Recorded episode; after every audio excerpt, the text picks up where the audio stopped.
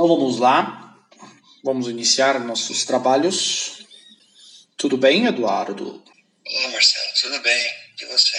Tudo bem, tudo melhor agora. Hoje vamos, hoje vamos tratar de mais teorias e previsões.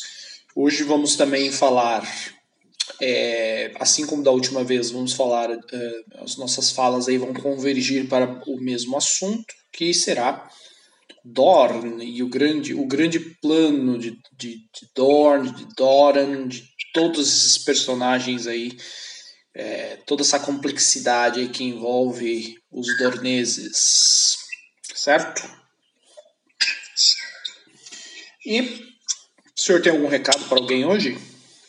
Ah, sim, hoje o, o grande abraço e beijo na alma aqui para o nosso leitor é o Alberto Carlos Alberto Carlos Júnior. Então, o recado está dado? Então é isso, roda a vinheta e vamos começar os nossos trabalhos.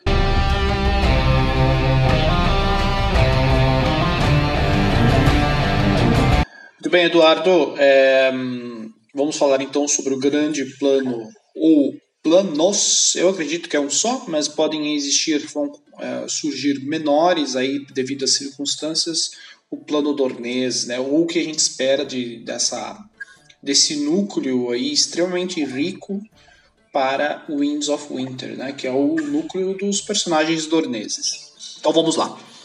É, o Dorne, eh, se você for eh, nem precisa, acho que não, não cabe aqui a gente perder muito tempo com a questão da, das diferenças de livro, porque foi feito na série, nós já fizemos uma, um podcast só sobre isso, né? É, nossa revolta aí do, da falta de respeito com o núcleo de Dorne, nem preciso, acho que todo mundo que já leu os livros sabe da riqueza desses, desse núcleo, de, dos personagens envolvidos, né? É, e da complexidade também que se mostra para o que está por vir, ao meu, ao meu entender, né? É, assim, Dorne ele está a gente tem aquela, aquele contato com o personagem do Oberyn, né? Ele acaba morrendo duelo e, e aí realmente todo o núcleo dornês começa a se revelar. É a partir daí, desse ponto, que realmente a gente vê a, a magnitude, o tamanho né, e a complexidade desse núcleo. E vem gratas, gratas surpresas é, por aí. Né? Eu, particularmente, eu gosto muito do personagem do Doran. É, a personagem, eu, eu, seguindo esse seu conselho, eu acabei lendo o capítulo da Ariane, né? E assim, eu não tinha visto nada ainda desses capítulos que tinham sido lançados, entrei em contato para essa gravação e tal. E me interessou bastante, assim, eu acho que junto com Doran é uma personagem que me interessa. Eu gostava muito daquela parte também, sempre fui muito curioso com aquela parte do, do Quentin, a gente vai, eu quero mencionar aqui também. Tem a questão das serpentes, tem da Hilária, enfim. É, mas eu acho que a Ariane foi uma personagem que é, cresceu muito e eu acho que é uma, é uma grata surpresa aí, com o pouco que a gente já viu dela. É, mas então nós temos vários elementos acontecendo que são peças importantes aí para esse uh, cenário né, do, do, que, que a gente pode esperar dos dorneses para Winds of Winter e para o último livro. Um, e aí essas peças, algumas obviamente são premeditadas e outras não. Né? Premeditadas porque eu digo em relação ao plano do Doran, né, que é outro personagem que se, é, se, se, a gente vê uma expansão dele, a gente vê mais detalhes.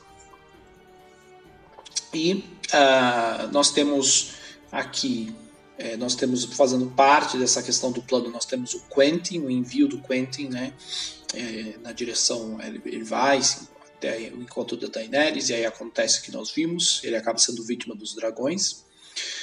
Uh, nós temos também, como eu falei já, da Ariane, ela está, é, a gente vai falar mais dela para frente, mas assim, ela está, o que a gente vê é ela está indo, tudo indica em direção aí ao núcleo do Aegon. Um, existem muitos rumores envolvendo esses dorneses é, como eu falei, ainda sem falar das serpentes, que a gente pode discutir, Elaria, a gente tem a questão lá, todo o ataque à Marcela, enfim, nós temos vários desenrolares aí. Um, sobre o Jordan, voltando um pouco, a gente sabe que ele tem esse plano mas a gente pode apostar em muitas variáveis, tá? E, e justamente... Uhum. Só para lembrar, Marcelo, o plano do Dora, ele, ele, ele, criou esse plano junto com o Obrin anos, né? Foram mais de 10 anos elaborando isso, não é uma coisa que surgiu ali do nada. Eles estão tendo que adaptar devido a certos acontecimentos, como a própria morte do Obrin, mas esse plano deve ser extremamente sofisticado, né? Uma vez que já tem que já são 16 anos que eles estavam tramando isso, né? Foi desde a morte da Elia, então deve ser um plano bem complexo, sofisticado, não é uma coisa assim improvisada. Exatamente. É... Não há improviso, mas eu acredito que há adaptações, né? A gente vai mencionar mais para frente essa questão das circunstâncias, elementos que não estavam, que não eram esperados e coisas que ele ainda não sabe, coisas que ele já sabe teve que se adaptar. Então, justamente por esse tempo, é muito bem lembrado, né? O plano não é, não foi feito agora. Então, já vem sendo adaptado. Eu acredito que ele já, já tinha um outro formato e sofreu adaptações para todas as situações. Agora tem a própria morte, teve a própria morte do Oberyn, tem uma nova adaptação, enfim. É, e, e, é, e falando sobre o Dora, é interessante ver como funciona essa dinâmica né, com o próprio Oberyn. Né? Você tem esses dois grandes nomes, é, os dois líderes aí né, dos dorneses. Você tem um que é extremamente carismático e mais direcionado para ação na, na, figura do Oberyn, né, muito mais é, likable, né, como a gente fala em inglês, era muito mais fácil a população se identificar e gostar da, dele, toda a energia e tal. E você tem um outro lado, um personagem totalmente objetivo, metódico, muito ligado a planos, é, uma figura mais experiente, né? Ele, ele, tem, ele é quase uma figura, ele é não só eu vejo ele como a questão do irmão, mas o Dora me passa essa coisa até figura paterna do Oberyn às vezes, né? Me, me, me passa isso assim.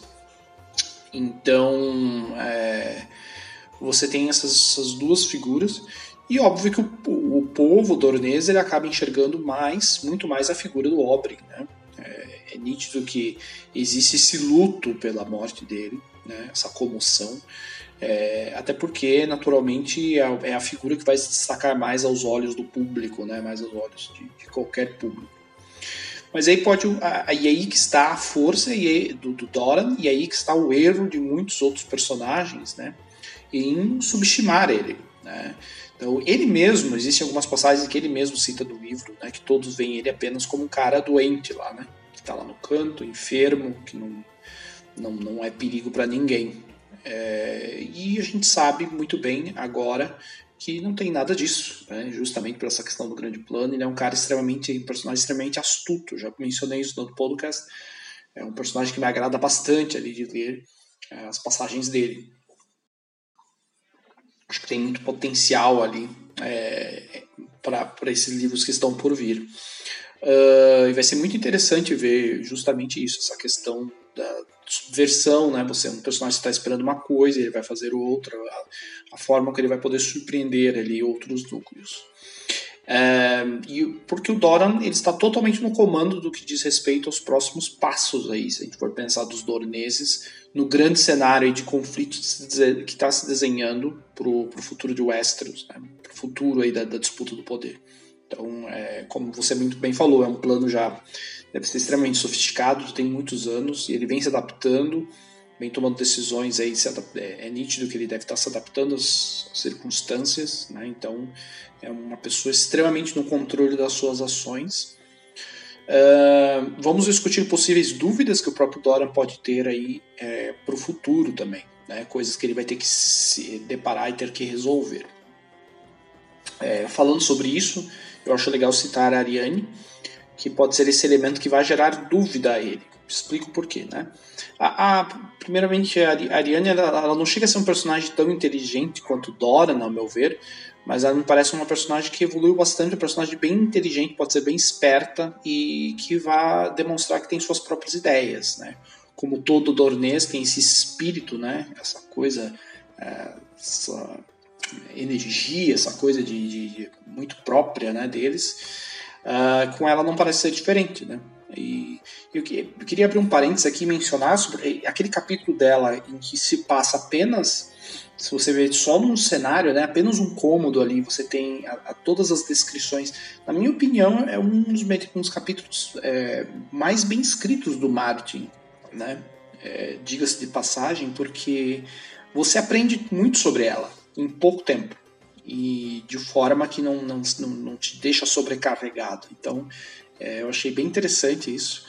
Um, e a gente conhece, sabe que ela está indo agora é, em direção a esse. A gente vai ter essa uma exploração maior aí do núcleo do Igon. Eu acho que esse é um ponto que a gente pode discutir aqui, de previsões, que a gente pode teorizar sobre isso.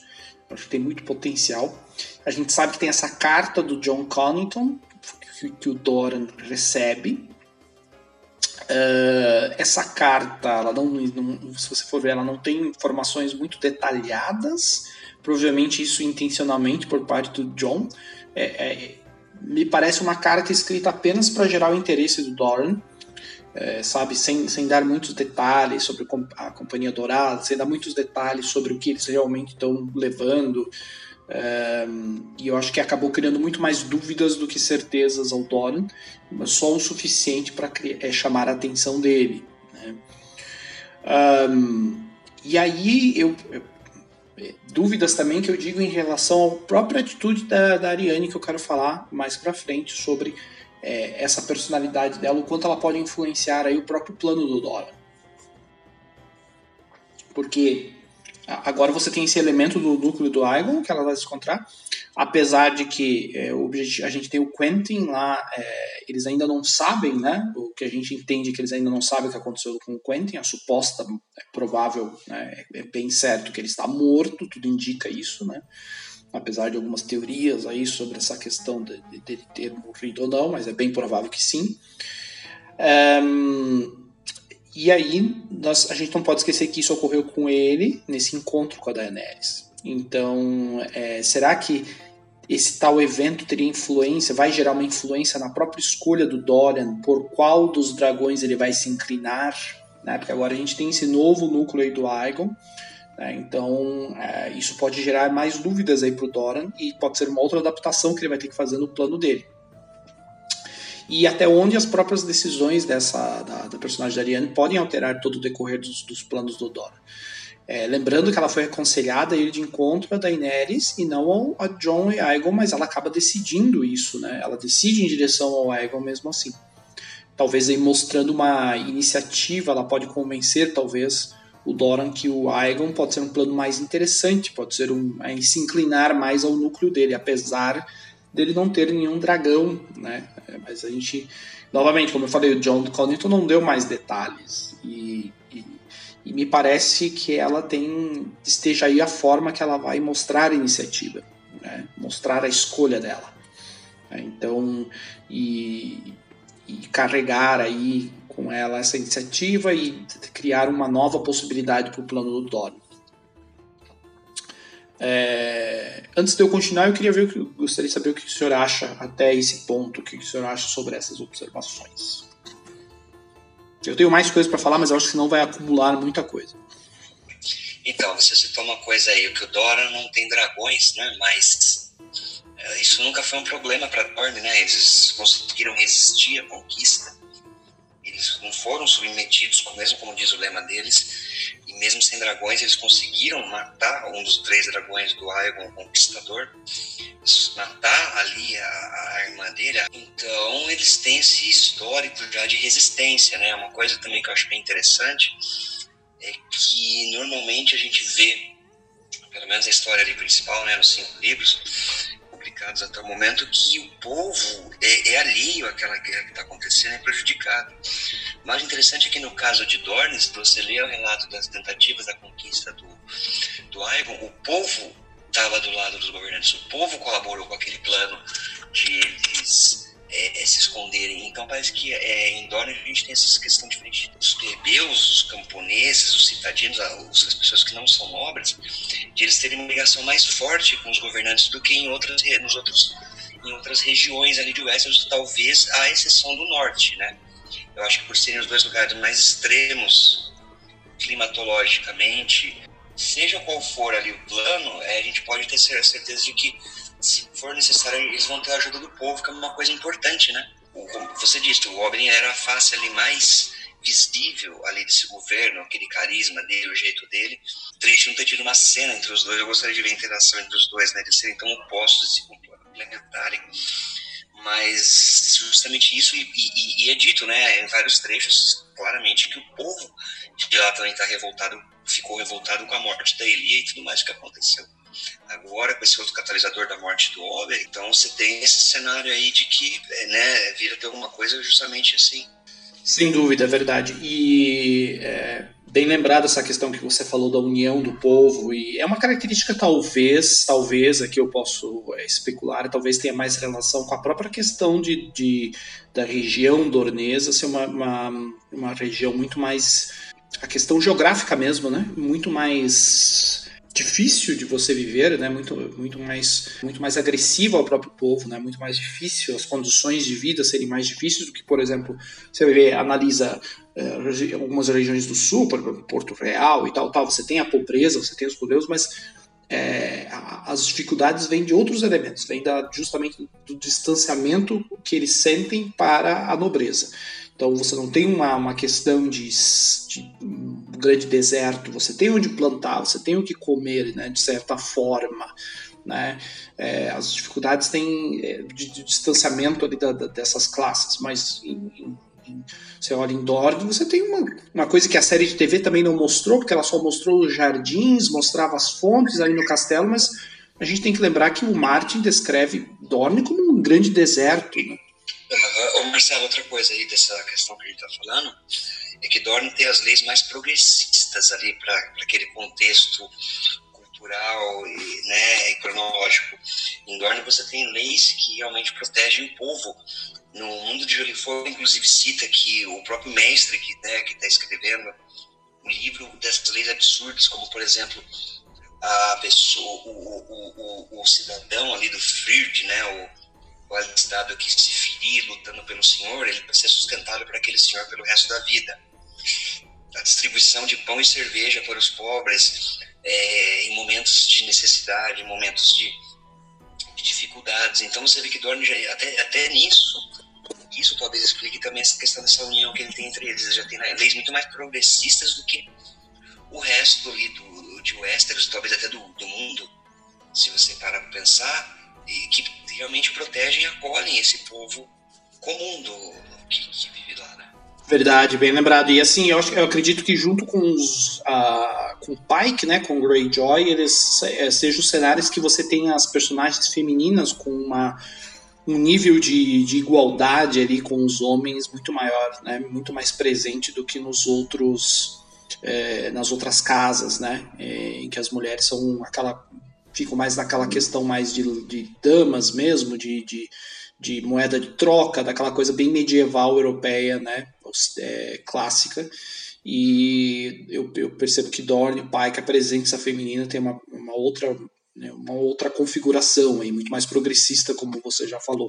E continuando aqui, é, o que vinha coment, é, que estava comentando, é, a questão, outro elemento aí que é importante a gente citar são as, as serpentes da areia, né? As, as filhas do Oberyn. Uh, é, obviamente que elas não são nos livros tão terrivelmente escritas como na série de TV, né? Que elas foram relegadas a três personagens sem qualquer tipo de personalidade, extremamente caricatas, e depois foram mortas, ao meu ver, de maneira bem exagerada, né? Parece que é como se os produtores quisessem né, fazer as pessoas esquecerem de quão ruim é elas e punir os personagens, né? Eu acho que foi bem desproporcional aquelas mortes delas pro Euron e para e para Cersei. É, o da Cersei é até interessante, a questão da vingança dela foi bem elaborada, ali, tem a ver com ela, mas eu achei meio desproporcional, principalmente as do Euron. Né? Como tudo feito com o Euron na série de TV foi um erro, né? E é, esse foi outro elemento. Então eles pegaram um personagem é, extremamente mal adaptado e descaracterizado para matar outros personagens mal adaptados e descaracterizados. Então foi né, um combo aí da, da incompetência da, das, desses produtores. E na, na, na, nos livros nós obviamente não temos isso. Serpentes são personagens que ainda, ao meu ver, não se revelaram totalmente. A gente tem uma preparação muito forte em relação a elas. mas a gente ainda não viu essa, essa revelação realmente do que elas vieram, né? O que a gente entende é que elas estão muito mais direcionadas a uma vingança, e já tinha aquela questão da vingança da Elia, né, da, da Elia, e, e, agora com a morte do Oberyn isso se intensificou. É, existe então essa eu vejo assim as serpentes como uma situação, um elemento de instabilidade com toda a questão dessa vingança pelo Oberyn. Instabilidade no sentido assim, é um elemento instável no meio do plano do Doran, né? Porque elas são imprevisíveis de certa forma, são extremamente perigosas, hábeis, como a gente fala, né? É, ligadas aí é, tem uma que é mais ligada a venenos também, tem outra que é mais ligada ao combate, então tem o, então isso já, isso já foi mencionado elas em vários momentos eu recordo delas é, citando mais de uma mais de uma das serpentes citou essa questão de como elas gostariam de ter matado o Tywin, né?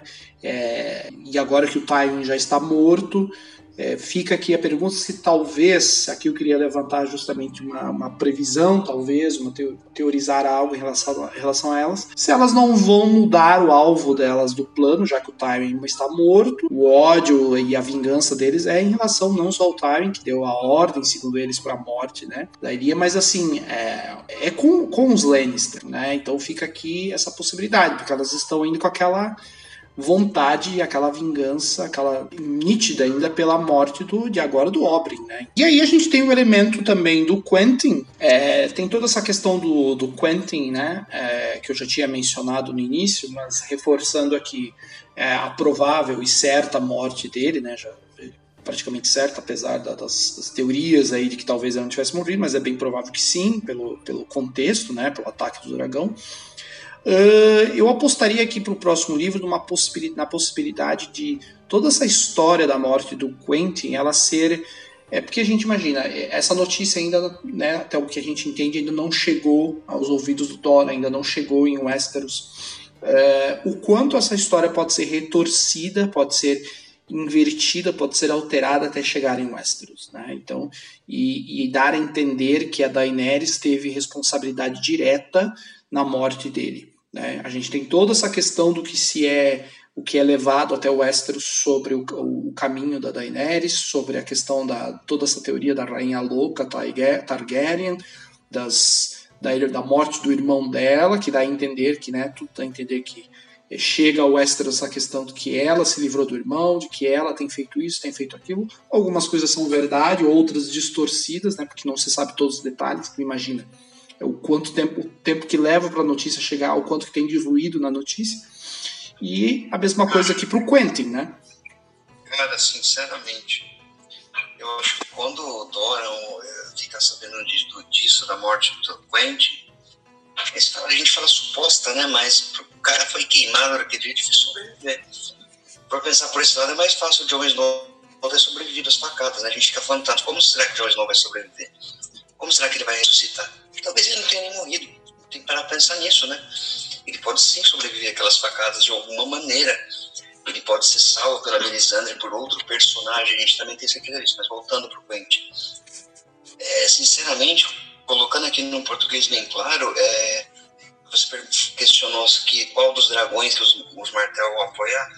Depois dessa, cara, quando essa história chegar no ouvido do, do Dora e provavelmente não vai chegar exatamente como foi contada, até por como aconteceu, até porque a Daenerys está sumida, vai foder totalmente com, a, com qualquer aliança que eles, que eles poderiam fazer com ela, né?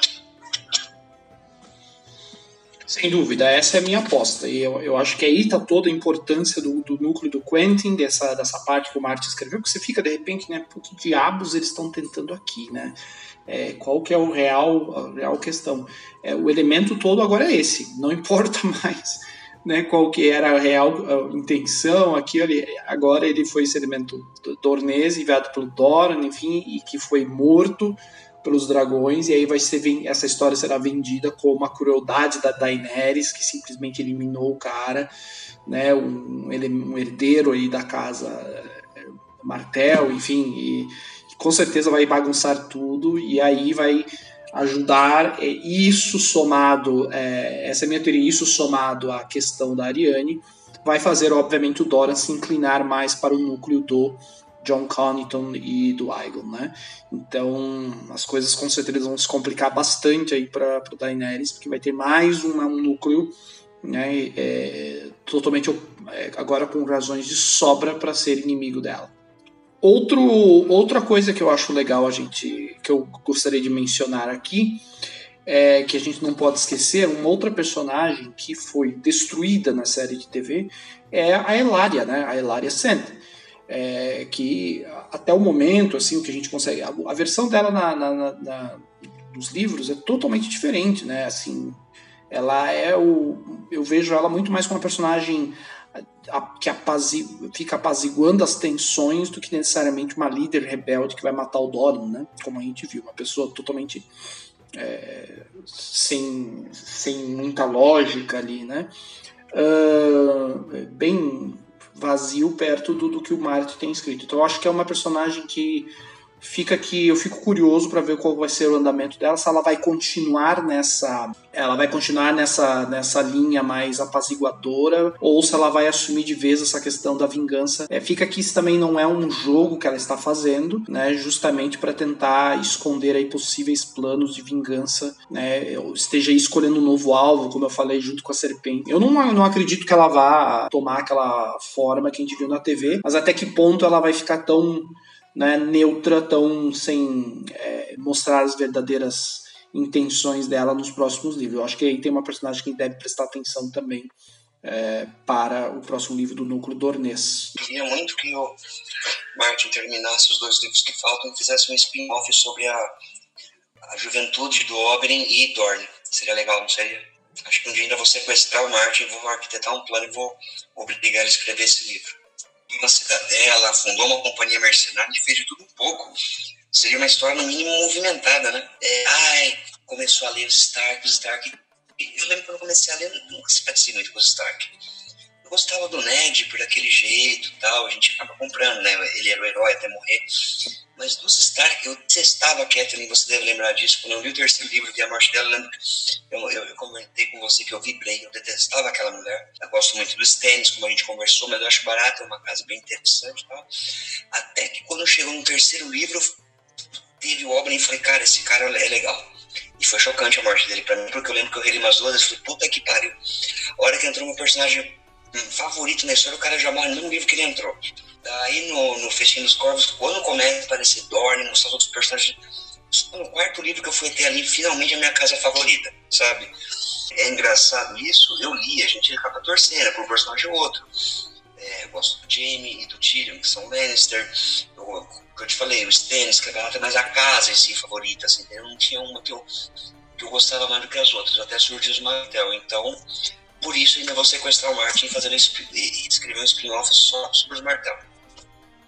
Dá pra ver que o Martin dedicou ali uma boa, muito do seu potencial e, e dá pra ver que, né, é por isso que a gente fica tão revoltado com o que foi adaptado. Então, na série TV as pessoas têm uma outra impressão. Como eu falei, tem detalhes assim que eu queria ter visto, como que eu acho que foi não só dos personagens, mas do próprio Dorne, é, da própria região, né? E como eu falei, é um grande. Ele fala, tem boa parte, é um grande deserto. Me lembra a questão de Duna, né? Aquela coisa, tipo, areia sem fim e tal. Esse, essa questão é, inóspita, essa questão de, do, do, da, das dificuldades. Da, a gente não sentiu isso, né? Em nenhum momento. Então ficou devendo essa questão que eu queria ter visto na série. E o livro coloca tão bem. E como eu falei, uma riqueza, essa questão da miscigenação, das diferenças de raça dentro próprio ali do, dos torneses, né? Você tem essa questão da diferença física, inclusive, deles, não é aquela coisa homogênea. É bem, bem interessante. Como outras outras casas que não estão na minha não são das minhas favoritas, mas são muito legais de se ler, né? É, Dorne é, é um desses. Eu torço muito para que é, todas as possibilidades sejam exploradas agora para o de alguma forma. Eu não vejo, como eu falei, eu acho que uma das coisas também que me incomodou muito na série foi essa, essa violência desnecessária depois para encerrar alguns personagens. É, mas com certeza vai ser trágico de alguma forma, né? Vai ter alguns desfechos, com certeza haverão alguns desfechos trágicos também. Uh, mas eu acho que a tendência de ser mais poético, né? Como o Martin sempre consegue ser mais Essa é a grande diferença para a série de TV, por como eles resolveram. Então, o Martin deve ir para um caminho muito mais poético, principalmente em relação aos dorneses, eu vejo. É, tô tentando buscar aqui, já que a gente tá falando tanto e tanto de teorias, umas coisas mais fora da, fora da caixa. Né? Teoria eu não vi em lugar nenhum, não foi sugerida por ninguém. Não posso dizer que é de minha criação, porque eu não sei se alguém já publicou isso, mas é autoral, porque eu não li lugar nenhum, me sugeriu. Nem sei bem se é uma teoria, mas uma recuperação, né? A gente tem aquele contexto da, da tentativa da conquista de Dorne pelo Aegon I com seus dragões. Ele conseguiu submeter os sete reinos de maneiras variadas. Alguns lutaram, outros não. Como o Norte, que o esqueci o nome do Stark da época, ele preferiu ajoelhar do que acabar como Harry Hall, né, e coisas do tipo. Mas Dorne nunca foi conquistada. Eles fizeram aquele estilo guerrilha, com auxílio do povo, e, e durou anos. Né? Foi, foi um ínterim muito grande de tentativa de conquistar aquele lugar que praticamente é um deserto é, é, sem valor, é um pedaço de terra que não deveria ser disputado. Né? Fez a comparação com Duna, mas nem melange tem, né? não tem nem especiaria em Dorne. Nós temos um, uma questão que é pontuada no mundo do gelo e fogo, eu não me lembro, mas eu tenho quase certeza que é citada também na, na nos livros, de que depois disso o, o surtou, ele quis porque quis tomar Dorne, era uma questão de honra né, para ele. Depois da morte da Lady de Dorne, a princesa de Dorne, aquela que era chamada de Sapo, a princesa Méria, né?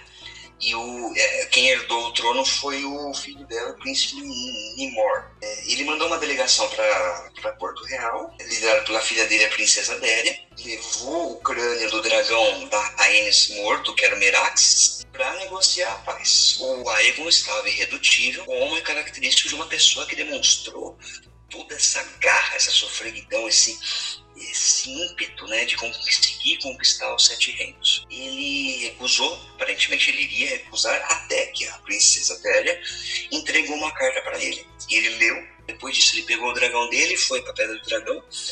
No dia seguinte ele simplesmente voltou e aceitou os termos oferecidos pela princesa Télia de Dorne.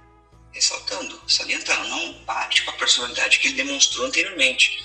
Porque fazer o que ele fez é uma pessoa muito ele é uma pessoa realmente muito decidida, muito centrada, muito até obcecada, né? Aqui tem algumas teorias do conteúdo dessas cartas e tudo mais.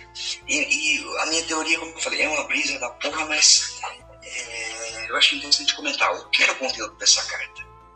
Nós temos aí, como você mesmo falou, assim, em relação aos livros, temos um grande plano de Dorne que está sendo é, planejado, que foi planejado pelo Oberyn e pelo Doran por mais de uma década.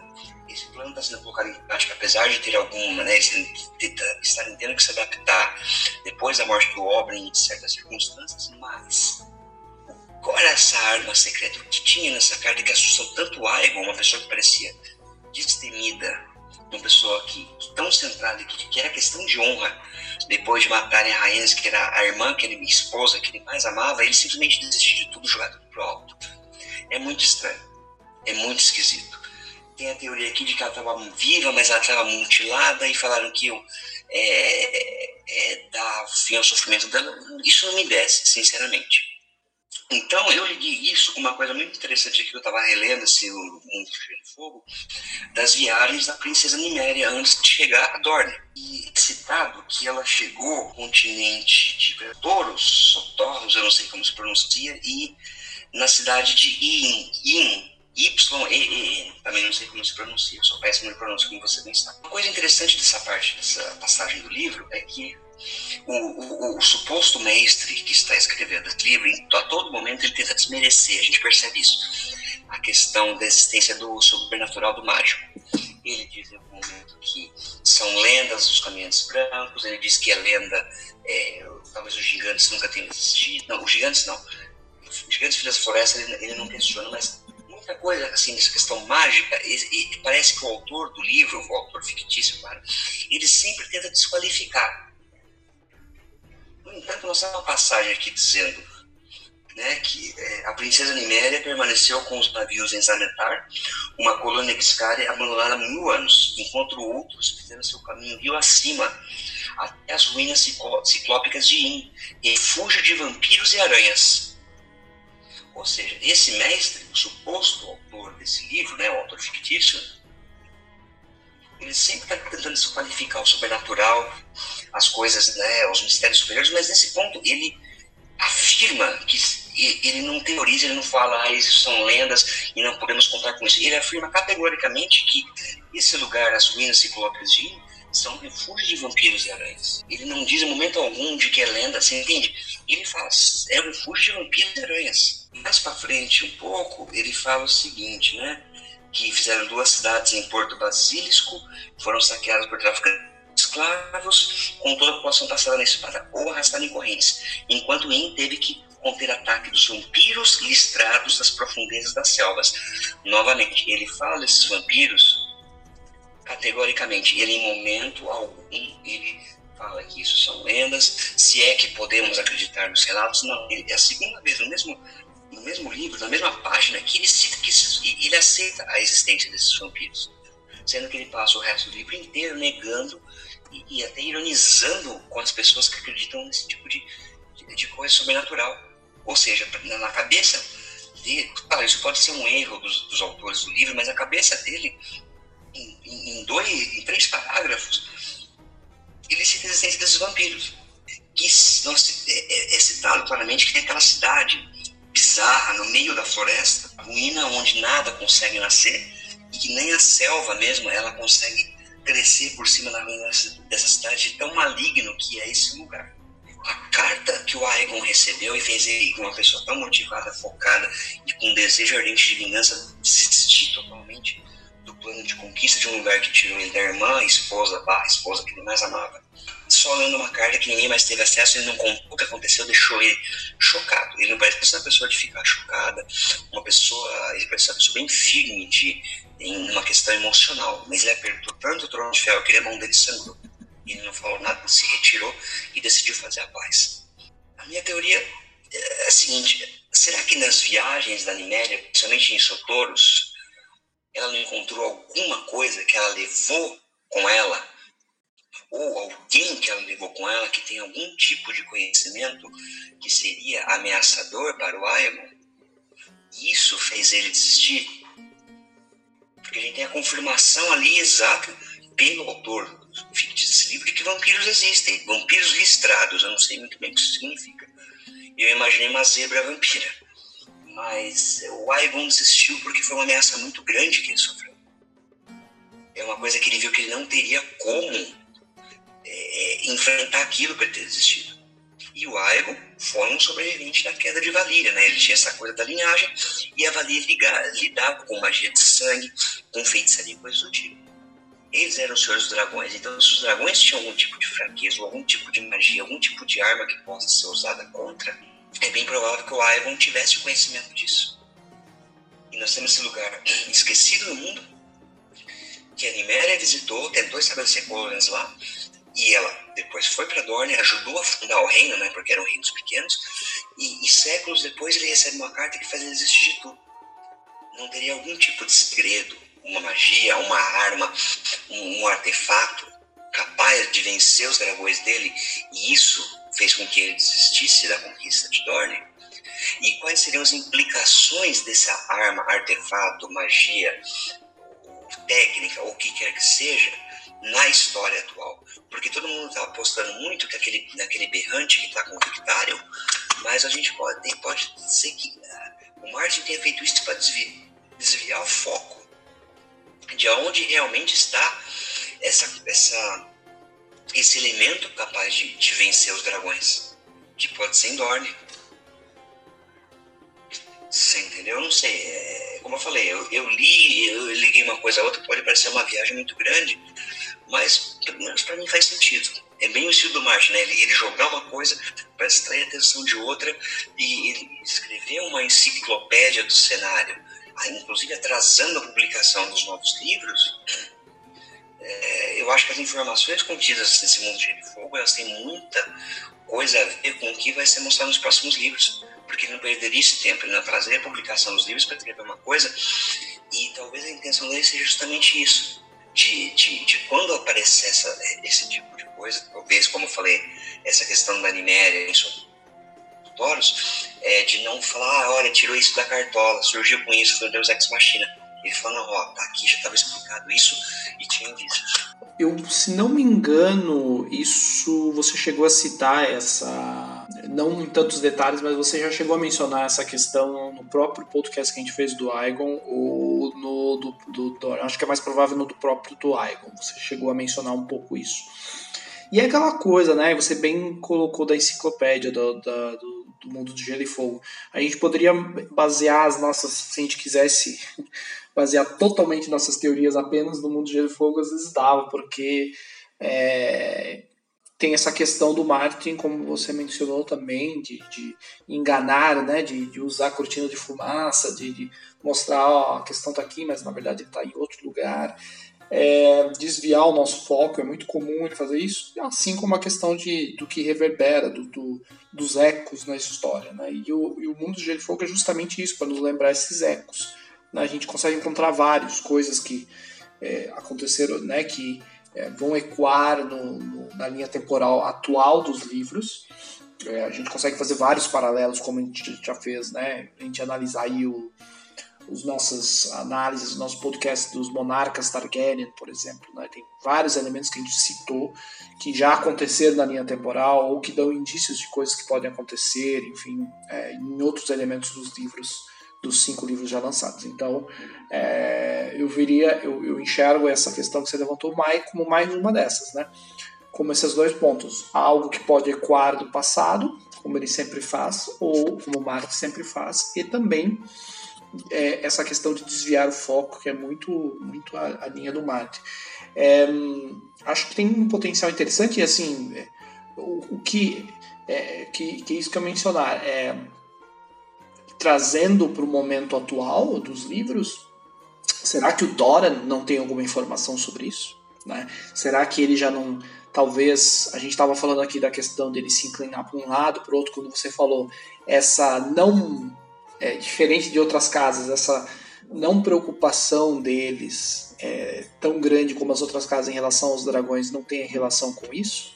Né? Talvez o Dora. Sim, exatamente esse é o meu ponto eu, eu acredito que se isso realmente existir, é, é, uma coisa que é passada só de um príncipe ou princesa de Dorne para outro.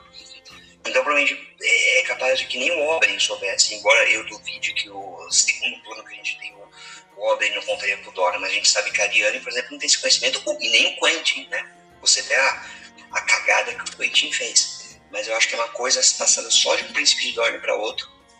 Entende? Talvez ele tenha mandado o Quentin para lá justamente para ele trazer a Daenerys com os dragões para ele poder usar isso, talvez. Talvez seja uma ferramenta de controle ou de extermínio. Que é um ponto bom que você apontou, é, é, é, uma, é preciso.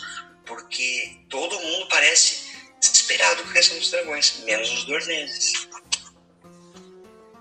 Então eles devem ter uma carta na manga em relação a isso.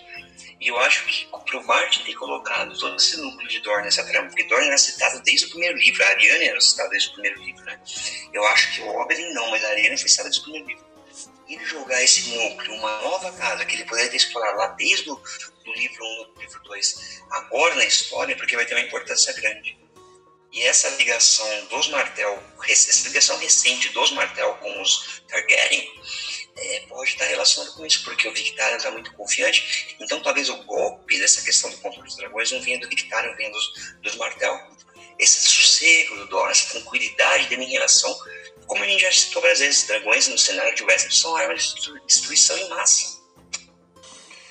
É verdade, e você falando isso nos remete ao, ao próprio podcast de teoria sobre o Euron, que a gente tinha mencionado essa possibilidade de, do, de qual que é o real plano dele e tal, o que daria força, porque se, se todo esse plano, é, essa questão do, do, do, artefato que o Victarion quer usar, que, que os Greyjoy estão, né, tem toda aquela questão do Mokor, talvez seja uma, um grande desastre, seja um grande fiasco essa, esse uso do, do artefato, desse berrante, né, desse chifre, enfim, e que não acabe não funcionando, porque justamente não ia funcionar de jeito algum, porque ele não era real arma, talvez é, talvez o objetivo dele seja, o efeito desse seja outro, por isso que a gente falou essa questão, é, essa teoria do Euron como um, um, ara, um senhor do caos aí seja mais provável do que ele simplesmente é, pensar aí em capturar Daenerys ou algo do gênero. Eu acho que é, talvez essa essa derrocada dos dragões se aconteça de outra forma e talvez também o objetivo do Euron ele no fundo seja outro. Ele já tá ele viu certas coisas de que ele sabe que o apocalipse o caos vai acontecer de qualquer jeito então dane-se isso né? E eu acho que o controle real dos dragões pode vir justamente de Dorne aí como você falou tá a queda deles. Faria muito sentido é, daria ainda mais força para essa questão do Doran e que, como eu falei, tem surgido circunstâncias, é, coisas inesperadas ao plano dele, mas me parece que ele tem conseguido se adaptar. É, e me parece que é um personagem que vai conseguir fazer essas escolhas, né? Então eu acho que o elemento realmente novo aí seria o, é, a parte toda do, do, do Connington e, e, do Aegon pro, pro, pro plano. Né? É, como você falou, eu, ele enviar o Quentin, para quê?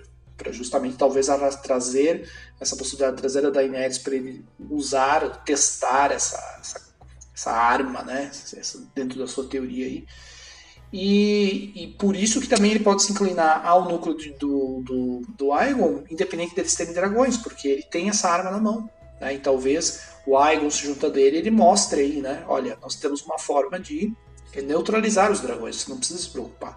Então talvez realmente isso também reforce essa união com esses outros Targaryen, né? Com o, o suposto falso dragão. Então, é, eu acho que além dessa teoria ser interessante, você está levantando, ela reforça outras. Ela dá mais força a outras possibilidades que a gente já mencionou aqui. E eu acho que assim, a gente tem no último, no, no, no Dança dos Dragões, nós temos no último capítulo da. Não lembro se é da Ariane, de quem que é, que os Targaryen. Eu não lembro também qual personagem que fala.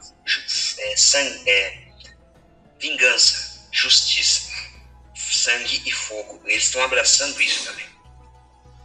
Eles querem acabar com os Lannister, eles querem esmigalhar com os Lannister. Eles já não estão preocupados com essa questão da Guerra dos Cinco Reis, o que eles querem só vingança, justiça e fogo e sangue eles citam o lema dos Targaryen, não o deles, como se eles pudessem tomar o fogo e o sangue para eles. Olha que interessante, né? O que pode se transformar, né? Então, é... seria uma virada muito legal, né? Do que o Marte poderia fazer aí, porque a gente fica esperando toda essa questão dos Targaryen, dos Targaryen, todo o poder, todo o passado deles da dinastia. Mas você já imaginou uh, se o Martin consegue justamente ir por, esse, por essa linha e os Targaryen acaba se tornando, na, seja na, tanto na imagem da Daenerys né, quanto na do Aegon, uma ferramenta, no caso do Aegon, principalmente uma ferramenta aí nas mãos do, da, da vingança deles. Né? Então, é, e, e assim, apesar dessa, dessa questão histórica dos dorneses não terem dobrado o joelho, né, não terem ajoelhado, né, tá até no lema deles para, para os Targaryen, é, ainda há uma preocupação de alguns deles. Né? Lógico que eles. Né, há uma preocupação nesse sentido, mas eu vejo que não há uma preocupação com a, da mesma forma que os outros, como você falou. E, e por da onde vem essa. É, sim, eles têm essa questão de serem mais dessa bravura, eles têm essa questão de serem guerreiros, astutos, mas é, eles não são idiotas, né? Então o Doran é, me parece, em nenhum momento me pareceu tão desesperado, tão urgente quanto aos dragões no sentido de medo, é, mas mais realmente como parte do plano dele é, e como não demonstrou ali em nenhum momento nada tão nítido como os Greyjoy, que tem um artefato, tem algo físico realmente, fica essa dúvida, né? Da onde vem essa. Né? Porque se você for analisar, é, só a questão do, do, do, do contrário, é, é, as ideias dele como enviar o Quentin, a Ariane está indo uh, para onde ela está indo sem muita informação, enfim.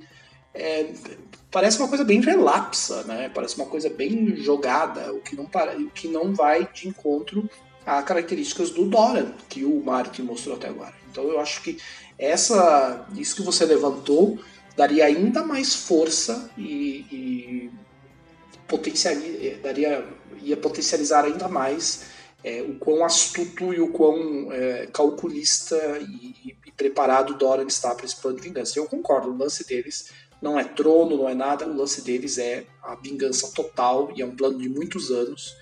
É, e você tem circunstâncias agora com a própria morte do Oberyn que só intensifica isso. O Doran eu já vejo como um cara que vê que algumas baixas são é, poderiam acontecer, o risco, uh, mas você tem todo esse espírito que cria em todos os personagens, o que pode também gerar é, o inesperado, que é o que o Marco também adora. Por isso que eu levantei a questão das serpentes, da Elaria, tem esse elemento aí que o Dora não consegue controlar muito bem, que pode dar com mais confusões aí, né?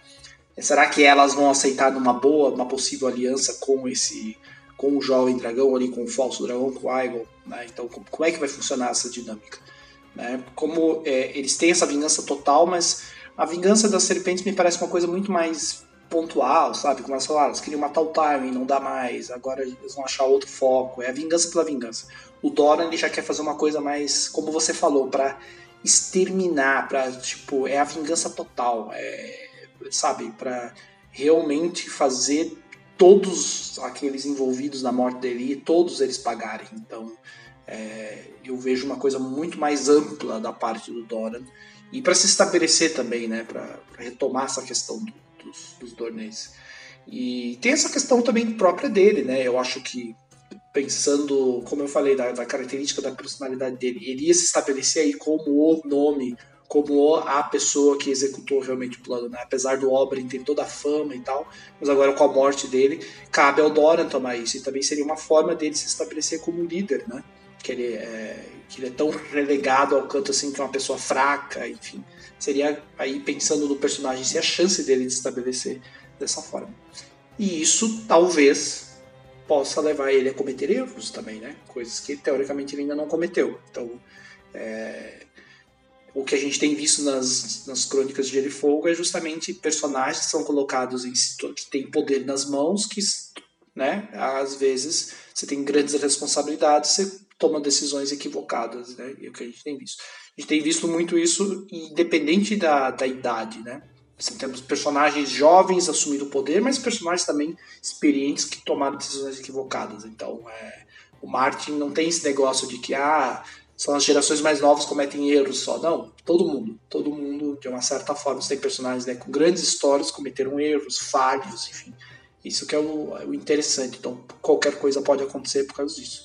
Uma decisão que você toma. Então, por isso que eu falei, e a complexidade de Dorne aí, e pelas características do Marte, é, nós temos muito, um arco grande de personagens que podem afetar toda essa. podem influenciar bastante nos eventos aí que vão vir, né?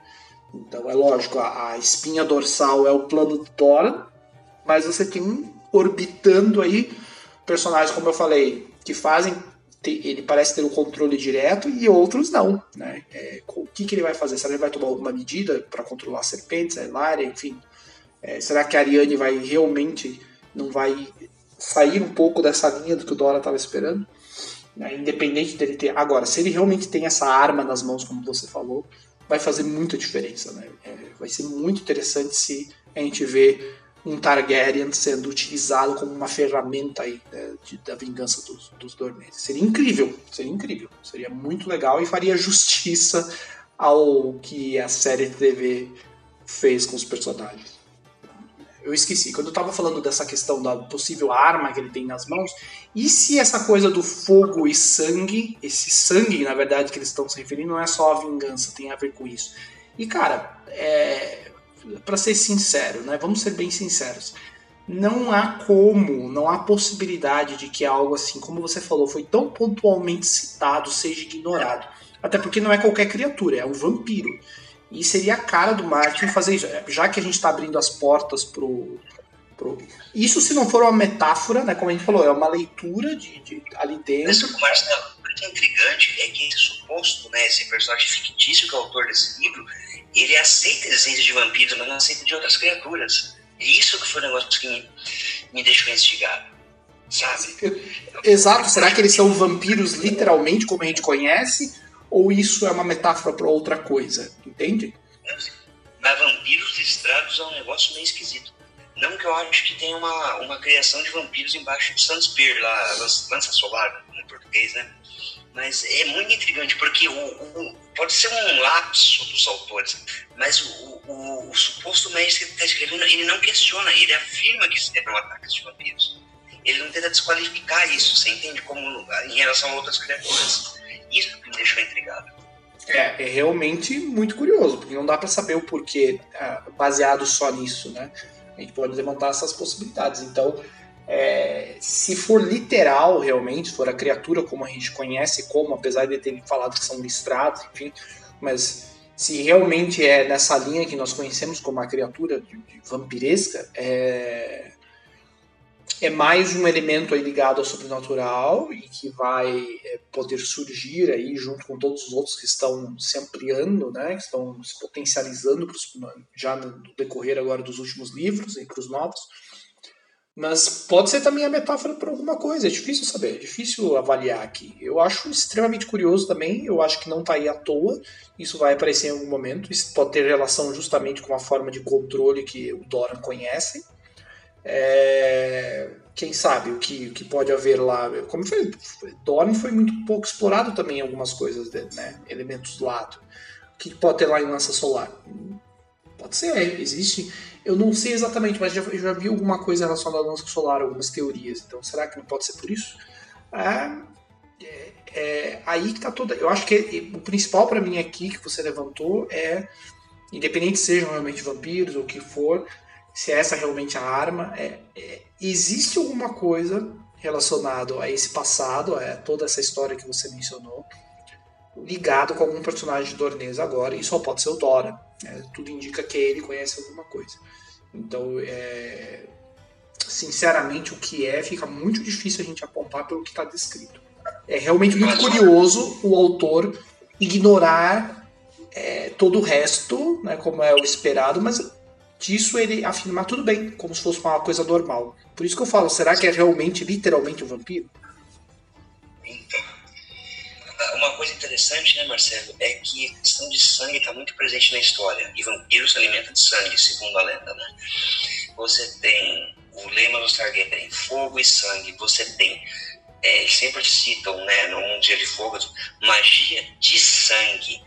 Você tem a Melisandre com, a, com as feitiçarias dela, com os mumble jumbo dela. É, o sangue de um, de um nobre tem poder. É sempre o sangue, se você parar essa questão de sangue né, em si sempre é muito citada na história. Você pode perceber isso. Exato. Seria, será que talvez esses tais vampiros que ele está mencionando é uma metáfora para algum, algum tipo de grupo ligado à, à, magia, como você mesmo falou da Melisandre? Pode ser algo do gênero, né, que faça magias de sangue e não necessariamente vampiro? Talvez é, seja uma, uma metáfora. É estranho, mas é, é o que eu, é, realmente é o que eu, que eu mencionei, esse fogo e sangue que eles falam, que é tão mencionado, pode ter uma outra conotação aí, na verdade. E pode ser uma indicação do que vai estar por vir, como você falou, de como os dorneses vão se aproveitar disso. É, é, é olha, é 50-50, assim, é tipo, pode ser, para mim tem duas, essas duas possibilidades, ou pode ser uma metáfora, alguma coisa, e aí eu iria numa parte mais de magia, isso que você levantou é muito bem lembrado, né? Ou é a criatura literal, que seria bem bizarro, é, mas de certa forma aceitável e deixaria tudo mais interessante, porque seria mais uma criatura sobrenatural inserida aí na história. Então, é, ficaria mais bobo, né? por um lado, mas por outro, é, é, seria legal se fosse uma metáfora também. Né? Tratado, né, Marcelo? Hã? Depende de como for tratado se, é, você falou que ah, você acha mais bobo, mas depende de como for construído isso, né? Sim, sim, sim. A, a, princípio fica aquela coisa, ah, vampiros, né? Poxa, vai, vai deixar ainda mais complicado o negócio, mas é, é, é o Martin, né? Ele pode, ele sabe muito bem. Ele tem capacidade de fazer algo legal, né? E ele escreveu um livro sobre vampiros, né? Eu esqueci o nome agora, mas ele tem um livro publicado até aqui no Brasil sobre vampiros. Lembrando isso. Ah, ele adora, ele já deu em várias ele adora é, histórias clássicas de terror, né? Ele ama esse, tipo de personagens, essas criações, né? Ele já falou também sobre vários outros. É, a questão de filme, aqueles filmes da Universal, ele já citou. É, ele adora esses elementos, né? Vampiros, lobisomens, né? Essa ideia, as criaturas. Frankenstein, o que, que é o. É, a gente tem relance, a gente tem elementos, ainda não tem como foi feito na série de TV, mas tudo indica o, o Qyburn, o que ele está fazendo lá com, com Montanha, né? É, no livro já deu umas indicações do que pode acontecer, então aquilo ali que, que é Frankenstein, né? Então é, ele ama essas coisas clássicas do terror, já está claro. Então, por esse lado, é, eu vejo que talvez pode ser a criatura literal mesmo. Ele pode inserir essas criaturas aí. Ele colocou talvez ele dando esse nome de listrados, porque ele vai fazer talvez fisicamente eles diferentes. Mas, é, acho que as, as, duas linhas são interessantes para a história. Como eu falei, eu acho que o grande potencial aqui é justamente é, a possibilidade dos, dos dorneses terem o conhecimento disso e se utilizarem dessa coisa que a gente não sabe exatamente o que é.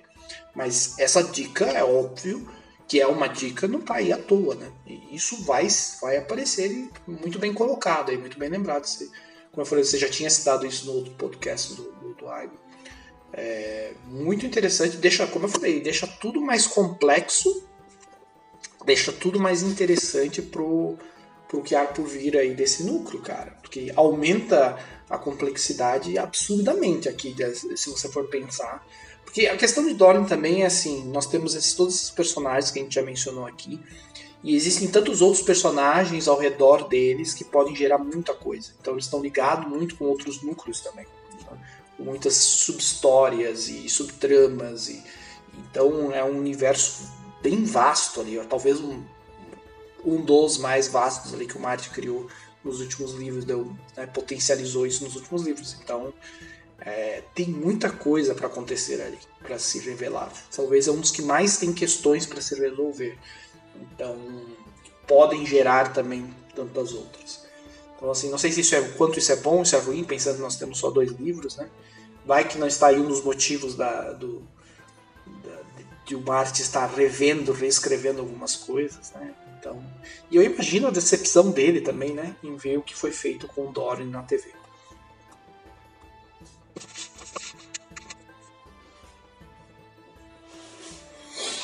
Sim, Marcela, verdade, verdade. Se tem mais alguma coisa a acrescentar, podemos encerrar por aqui. Eu acho que está ótimo, é, falamos bastante e eu acho que é isso. Se mais alguém souber alguma, tiver alguma outra teoria, alguma outra coisa que a gente esqueceu, por favor, mencione nos comentários. Que é muita coisa. É, é, como eu falei, é muita coisa, é difícil a gente cobrir tudo. É, e eu acho que vai ter espaço para a gente falar mais ainda para frente. Acho que isso aqui a gente falou bastante, mas ainda dá para explorar mais. Muito obrigado, senhor Eduardo. Até a próxima.